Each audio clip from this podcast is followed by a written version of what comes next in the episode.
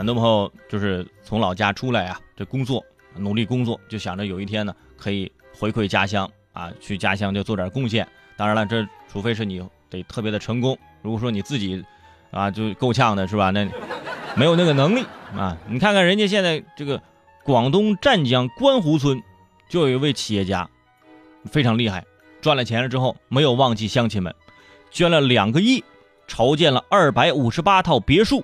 无偿赠送给乡亲们，哎，本来特别好的一件事儿，现在搁浅了，啊，搁浅的原因是什么呢？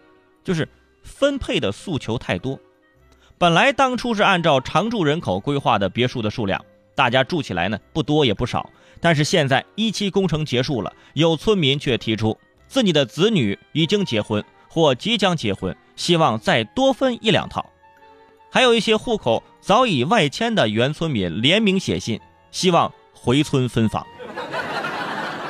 还有村民表示，如果要拆旧房建二期工程，除了按计划你给我一栋别墅，你还得支付我这个土地占有土地的这个赔偿款。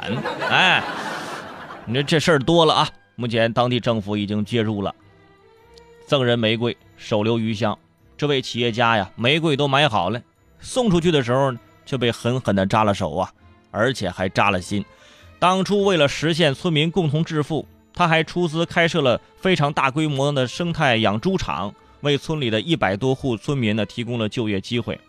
啊，还有就是出钱呢收回了村里早前呢租出去的这个山地，统一种好了这个荔枝树，使每户村民呢都可以分配到这个荔枝林。现在却闹得过年都不敢回去了，一回去。啊，就是自己就变成了步步高点读机，哪里头疼别人就点哪里。说到这个事儿，我还想起一个人来，就是农民歌手的典型代表，就是这个大衣哥，大家知道吗？穿着那军大衣，大衣哥朱之文。作为少之又少的红了之后继续回乡生活的他呢，说自己呀现在去这个乡里赶个集，买捆绳子，都要被要价一百元。